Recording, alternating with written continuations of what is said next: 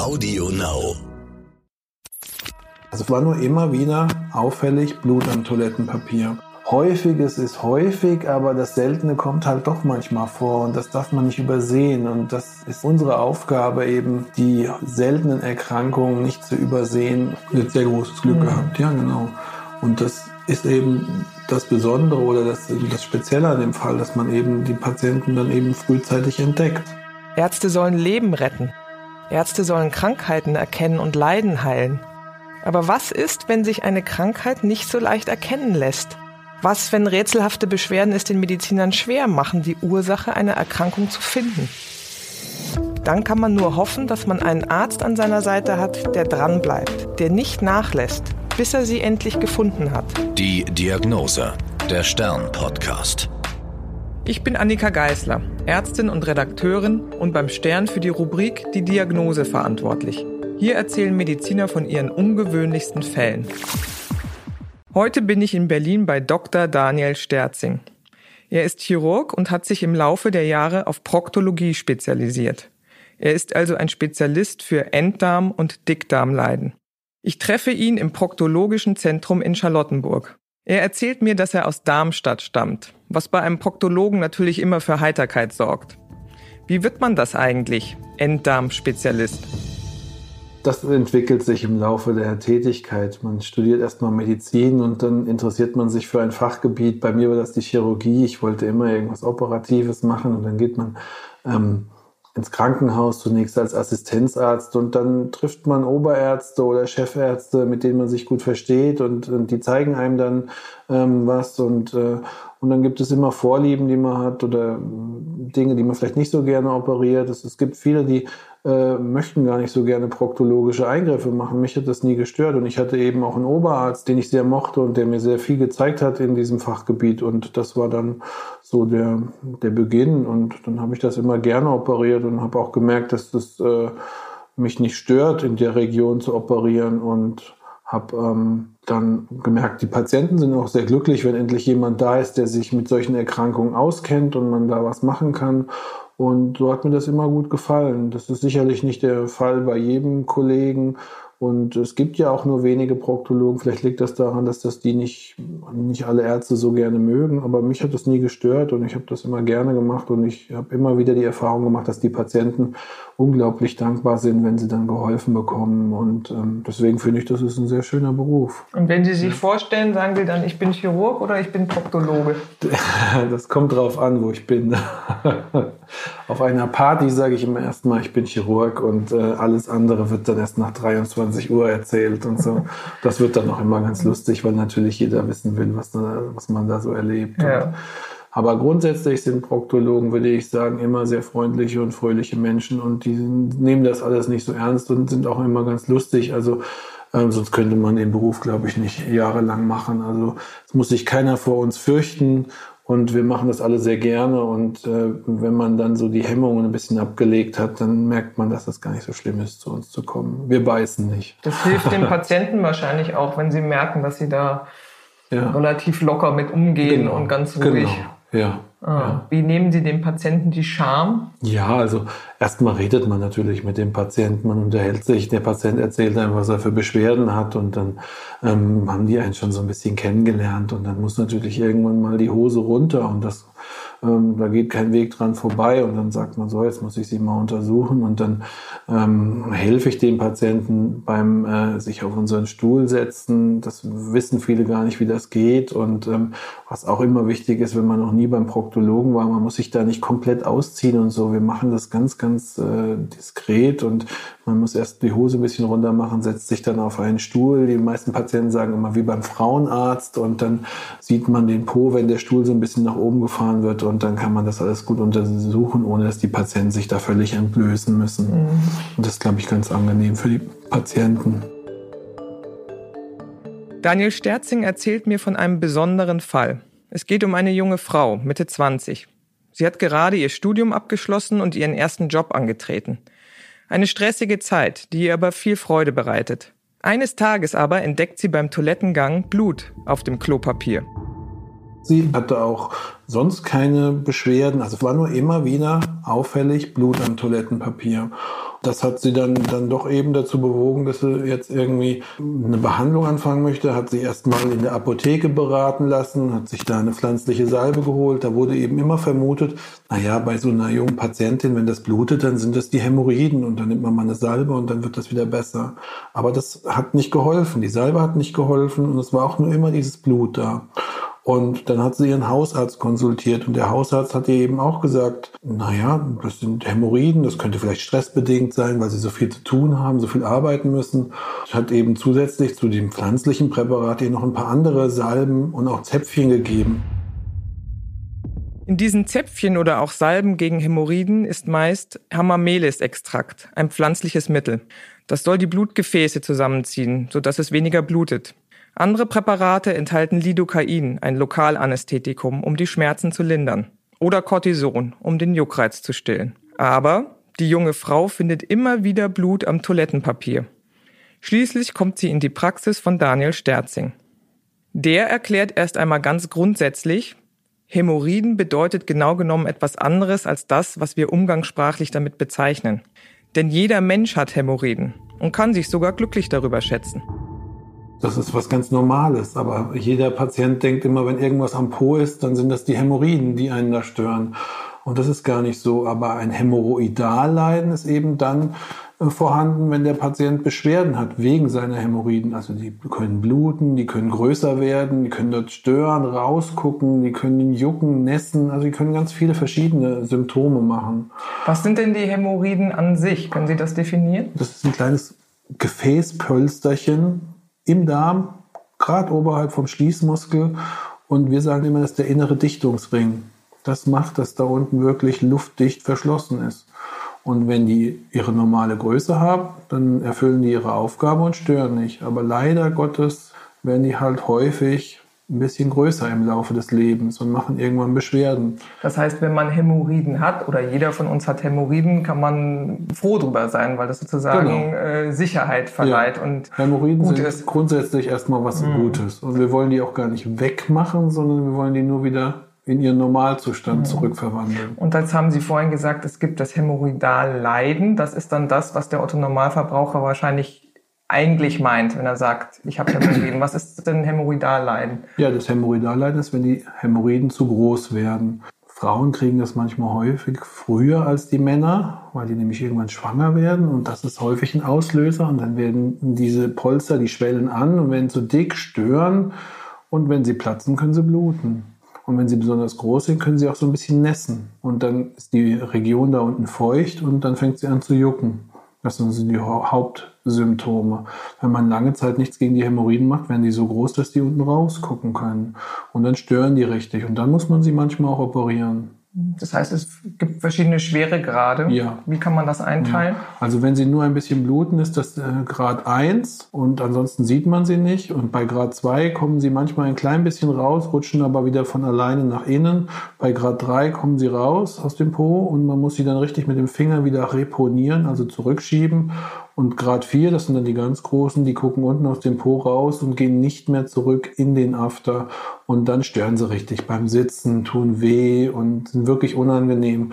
Und die müssen wir dann auch wirklich chirurgisch entfernen. Sie haben ja gesagt, Frauen bekommen das zum Beispiel, wenn sie schwanger sind, wahrscheinlich mhm. einfach durch den erhöhten ja. Druck.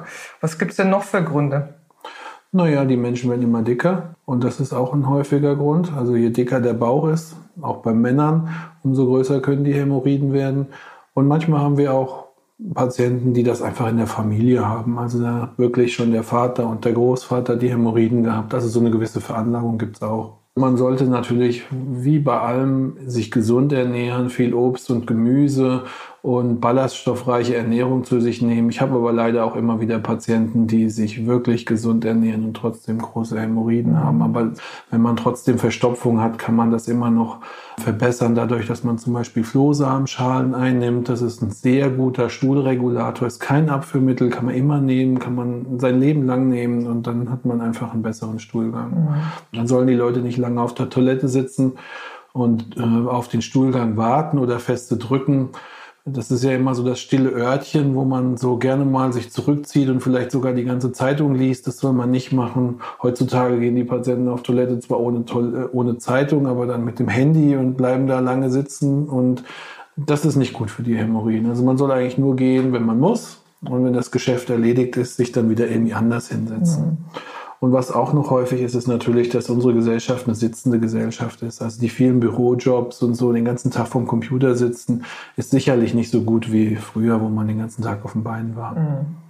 Das haben Sie der jungen Frau äh, erklärt. Wie ging es denn dann weiter? Sie haben sich das ja vermutlich angeguckt. Ja, ja, ich habe sie untersucht und habe geguckt, ob da irgendwas äh, noch anderes vorhanden ist. Aber bei der normalen proktologischen Untersuchung, das heißt bei dem Anschauen, bei dem Austasten mit dem Finger und auch bei dem Reingucken mit einem kleinen Gerät und so, hat man eigentlich nur einen Normalbefund festgestellt. Da war jetzt nichts Auffälliges. Und vielleicht auch gerade deswegen habe ich mir gedacht, das kann doch nicht sein. Sie erzählt mir ja glaubhaft, dass da immer was blutet und da unten sieht doch eigentlich alles normal aus. Also muss ich als Arzt auch mal dran denken, dass vielleicht irgendwas Seltenes vorhanden ist. Also ich kann da nicht einfach sagen, das war Stress und das sind die Hämorrhoiden und das ist nicht so schlimm, sondern ich muss natürlich gucken, ob nicht noch eine andere ernstzunehmende Erkrankung vorliegt. Nochmal zu dem Stress, das hatte ja der Hausarzt vermutet ja. und Stress ist ja in aller Munde äh, als Ursache für viele Sachen. Es klingt jetzt erstmal so weit entfernt, aber Hämorrhoiden und Stress, das passt eigentlich schon zusammen oder wie schätzen Würde Sie das ich nicht ein? Sagen. Nee? ach, es gibt so viele Sachen, die Leute als Patienten als Stress beurteilen, aber das kann man nicht unbedingt mit den Hämorrhoiden verknüpfen. Vielleicht ist es so, wenn man viel Stress hat, dass man nicht richtig auf Toilette geht ähm, sich zu sehr beeilt oder eben irgendwas zurückhält und so. Das kann schon sein, aber eigentlich gibt es da keine richtige Verknüpfung mhm. dazwischen. Das heißt, nach dem Befund, den Sie gesehen haben und was Sie getastet haben und auch als Sie reingeguckt mhm. haben, wären das Hämorrhoiden oder ein Hämorrhoidalleiden Grad Eins, dann eins. wäre es ein Grad 1 gewesen, das kann schon sein und man kann dann auch die Patientin mal behandeln und gucken, ob das Bluten aufhört. Aber grundsätzlich ist es auch bei jungen Patienten so, dass man einmal schauen muss, ob nicht noch ein anderer Grund, ein anderer blutender Grund weiter oben im Darm vorliegt. Mhm. Das muss man machen, mhm. damit man eben sowas nicht übersieht. Sowas, das kann im schlimmsten Fall Darmkrebs sein. Jedes Jahr erkranken ungefähr 60.000 Menschen in Deutschland an Darmkrebs. Die Häufigkeit nimmt sogar eher ab durch die Vorsorgespiegelung, die jeder Patient irgendwann machen soll. Also man hat da schon eine deutliche Verbesserung erreicht. Was man aber auch sagen muss und was man immer wieder im Kopf haben muss, ist, dass gerade bei jungen Menschen die Häufigkeit für Dickdarmkrebs sogar ansteigt in den letzten Jahren. Das ist zwar nicht so häufig wie bei den Alten, aber gerade bei denen wird es natürlich nicht entdeckt, weil die natürlich nicht richtig untersucht werden. Und ähm, dem muss man eben nachgehen. Und deswegen. Das heißt, Sie, Sie haben diesen Befund, der relativ normal bis harmlos ja. aussah, gesehen und trotzdem hat in Ihrem Hinterkopf schon was geklingelt? Ja. Also führt Daniel Sterzing eine Darmspiegelung bei der jungen Frau durch. Diese Untersuchung ist bei dem Patienten eher unbeliebt. So schlimm ist sie aber gar nicht, erklärt der Arzt mir. Eine Viertelstunde dauert sie nur. Wenn es dem Patienten unangenehm ist, können Sie dabei schlafen. Viel unangenehmer ist die Vorbereitung auf die Darmspiegelung. Die Untersuchung geht ja nur, wenn man wirklich einen sauberen Darm hat und da muss ganz schön viel rausgespült werden. Das heißt, die Patienten beginnen am Tag vorher eine Abführlösung zu trinken ähm, und die schmeckt nicht besonders gut. Das wird immer wieder von den Patienten beklagt, aber es geht leider nicht an. Das ist so eine Salzlösung, die man trinkt und dann setzt relativ rasch die Wirkung ein und man muss sehr, sehr oft zur Toilette, bis wirklich alles draußen ist. Am Schluss sieht der Stuhlgang eigentlich aus wie so ein klarer Tee und dann ist alles sauber und dann kann man die Untersuchung machen. Das ist aufwendig, ja, aber es ist auch wichtig, dass man weiß, was los ist. Und insofern denke ich, ist das schon gerechtfertigt. Hm. Wie war das denn bei der jungen Frau, als Sie dann in den Darm geguckt haben? Was haben Sie gesehen? Ja, also ich habe die Spiegelung bei ihr gemacht. Sie hat eine kleine Schlafspritze gekriegt und unten im Enddarm, das ist da, wo man beginnt zu schauen, sah alles normal aus. Aber sagen wir mal, nach 20 Zentimetern fand man plötzlich einen blutenden Tumor. Der hat nicht stark geblutet, das hat mehr so gesickert. Aber wenn man mit dem Instrument an diesen Tumor angestoßen hat, hat es schon angefangen zu bluten. Und wenn man die Endoskopie häufig macht, dann ist das eigentlich schon klar, dass das ein bösartiger Tumor im Darm ist. Das sieht man schon auf den ersten Blick. Aber um da wirklich sicher zu sein, wird dann eine Probe genommen. Das habe ich auch gemacht. Das wird dann eingeschickt zum Pathologen. Und dann kriegt man meistens so nach ein, zwei Tagen schon Bescheid, um was es sich handelt. Was ist Ihnen durch den Kopf gegangen, als Sie da gesehen haben, oh, da ist ja doch ein Tumor. Ja, dann kriegt man ein wenig einen Schreck, weil man weiß, dass dem Patienten jetzt ein langer Leidensweg bevorsteht. Aber in dem Moment muss man sagen, da freut man sich ja, weil man so denkt, da habe ich doch recht gehabt. Da habe ich gut, dass ich geschaut habe. Und ähm, da ist man doch erstmal so ein bisschen stolz und dann macht man seine Arbeit fertig und dann überlegt man sich schon als nächstes so, wie bringe ich das jetzt dem Patienten bei. Also, aber ähm, in dem Moment ist man dann ja erstmal bestätigt, mhm. dass man richtig gelegen hat. Wie sieht es denn äh, optisch aus? Wie muss man sich so einen Tumor vorstellen? Wie groß war der bei der Frau? Der Tumor war so ungefähr wie so ein 2-Euro-Stück groß und ein bisschen so wie eine Schüssel. In der Mitte war er so ein bisschen tiefer und hat so einen dicken Randwall und an diesem Randwall hat er geblutet. Ne? Der ist sozusagen gar nicht rausgekommen, äh, so wie, wie, ich sag jetzt mal, wie ein Pilz oder sowas, ja. sondern war eine Vertiefung in, in nee, die Der war äh, schon etwas nach oben wachsend, aber auch etwas nach unten, also so schüsselförmig. Mhm. Ja? Und der übrige Darm sah unauffällig aus. Das waren jetzt nicht weitere Befunde, sondern nur dieser eine Befund im äh, sogenannten Sigma-Darm. Mhm. Ja. Wie lange dauert es dann, bis Sie äh, vom Pathologen die Rückmeldung kriegen, was das für Gewebe ist? Meistens am nächsten Tag. Ja, also es dauert ein bis zwei Tage und äh, die Pathologie, mit der wir zusammenarbeiten, die macht das sogar so, dass wenn sie solche Befunde haben, dass sie uns das direkt, wenn das fertig ist, äh, zufaxen und dann wissen wir Bescheid. Bei der jungen Frau kam dann genau was raus? Welche Art? Das nennt sich ein Sigma-Karzinom, also ein Dickdarmkrebs im unteren Abschnitt des Dickdarms. Das ist eine ganz typische Stelle, wo das mhm. auftreten kann. Und das ja. ist natürlich, äh, wenn man das mitteilt als Diagnose, wahrscheinlich erschreckend erstmal für ja, so ganz junge. Leute. Ja, es ist völlig unerwartet. Und wir sagen ja auch den Patienten ganz oft, jetzt, wir machen die Spiegelung, aber in den meisten Fällen ist alles unauffällig, machen sich keine Sorgen, wir machen das mehr zur Sicherheit. Es ist ganz, ganz selten, dass sowas auftritt und so. Aber es tritt halt doch immer wieder auf und dann hilft ja nicht, den Kopf in den Sand zu stecken, sondern da muss man auch ganz klar mit dem Patienten reden und äh, sagen, was Sache ist. Alles andere hilft nichts, das muss man dann machen. Und wie hat die Frau reagiert? Diese Frau, die war wirklich, das, die war tough. Die hat gesagt, okay, dann ist das jetzt so und ich habe irgendwie das Gefühl gehabt, es stimmt was nicht, das hat sich jetzt bestätigt, das habe ich irgendwie erwartet und was machen wir jetzt? Wie geht's weiter? Mhm. Also bei der Patientin war überhaupt kein Schreck oder Angst oder sowas zu spüren oder Verzweiflung, sondern die war da sehr praktisch. Die hat gesagt, okay, das ist so, jetzt müssen wir eine Lösung finden. Es gab auch keine Fälle in der Familie vorher? Nee, gar nichts. Also das gibt's ja auch manchmal, familiäre Tumorhäufungen und sowas. Aber bei ihr ist wirklich überhaupt keinerlei familiäre Häufung oder andere Risikofaktoren. Die hat sich gesund ernährt, hat Sport gemacht, hat sich bewegt, ist alles soweit unauffällig gewesen. Wie ging es dann weiter? Ja, dann muss man die Patientin noch, müssen ein paar weitere Untersuchungen gemacht werden, ob der Tumor schon gestreut hat. Das heißt eine Computertomographie vom Bauchraum, die Leber wird da untersucht, es werden noch Blutwerte abgenommen und so. Und ähm, dann soll, muss dieser Tumor eben operativ entfernt werden. Und das ist schon eine große Operation. Das muss dann schon äh, im Krankenhaus gemacht werden und am besten in einem entsprechend dafür spezialisierten Darmzentrum. Sie das gemacht oder haben das dann Kollegen von Ihnen gemacht? Das haben Kollegen von mir gemacht. Ich bin ja jetzt in der Praxis. Ich habe das früher auch selber operiert, aber in der Praxis kann man sowas natürlich nicht mehr machen. Da wird die, wenn die Patienten dann hier in Berlin in ein Zentrum geschickt, äh, die das wirklich häufig machen und da sehr erfahren sind. Ja. In der Schlüssellochtechnik? Ja, genau. Das nennt sich hm. Schlüssellochtechnik. Das lässt sich heute bei den meisten Darmoperationen so machen. Das heißt also nur noch ganz kleine Schnitte an der Bauchdecke, über die dann die Instrumente eingebracht werden und auch eine Videokamera, damit man was sieht. Und dann wird der Tumor, also der, der Darmabschnitt mit dem Tumor und den dazugehörigen Lymphknoten entfernt. Und dann muss das ja irgendwie noch ein, herausgenommen werden, dieses Präparat. Und dafür braucht es natürlich immer einen kleinen Schnitt, um das alles zu bergen. Und dann haben die Patienten immer Angst, dass sie einen künstlichen Darmausgang kriegen. Das ist aber nur noch sehr, sehr selten überhaupt nötig. In den meisten Fällen und auch gerade bei der Patientin mit dem frühen Stadium lässt sich das ohne künstlichen Darmausgang machen.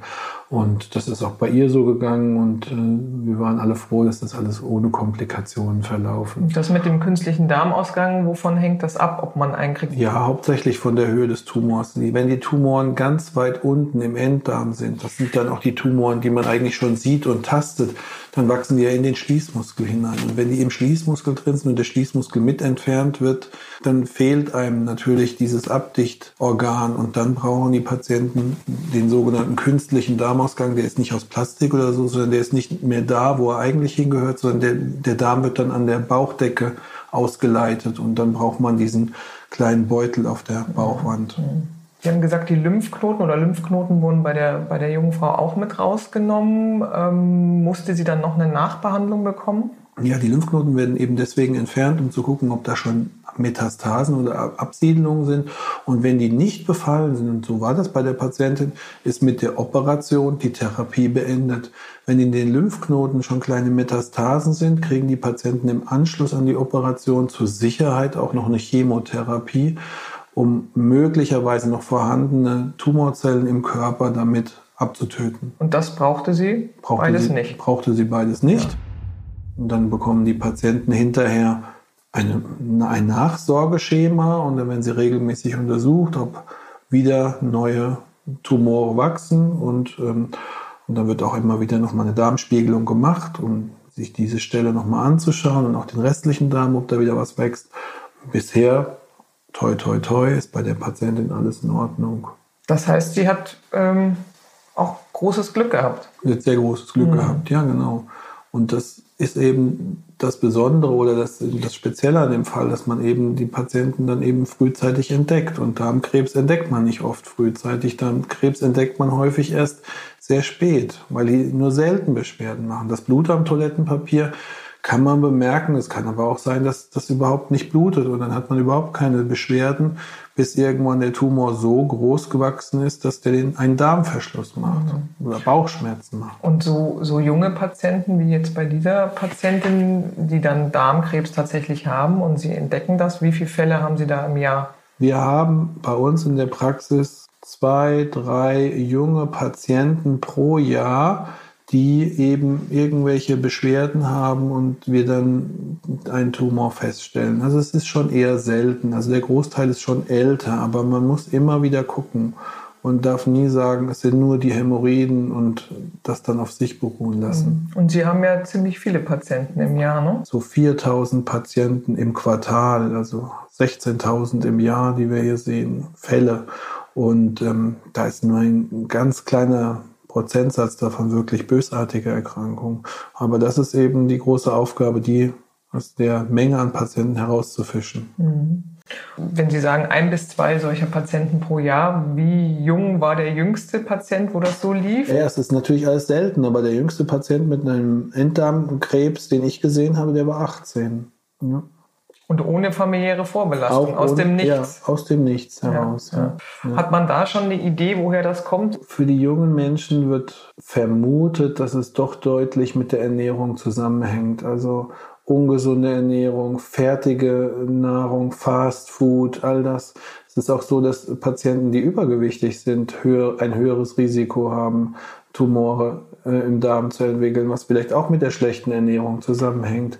Äh, das ist eine Vermutung, das ist immer Ernährung als Auslöser zu beweisen. Es ist immer sehr schwierig, aber das ist das Wahrscheinlichste.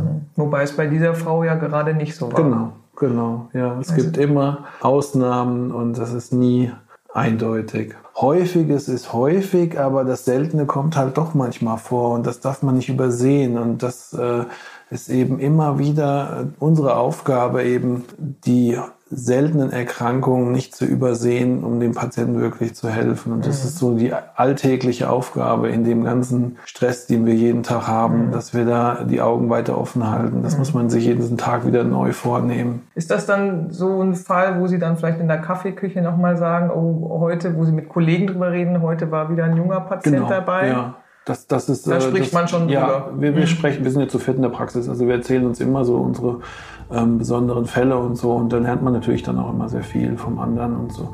Das ist was, was dann schon erzählt wird, Mhm. ja.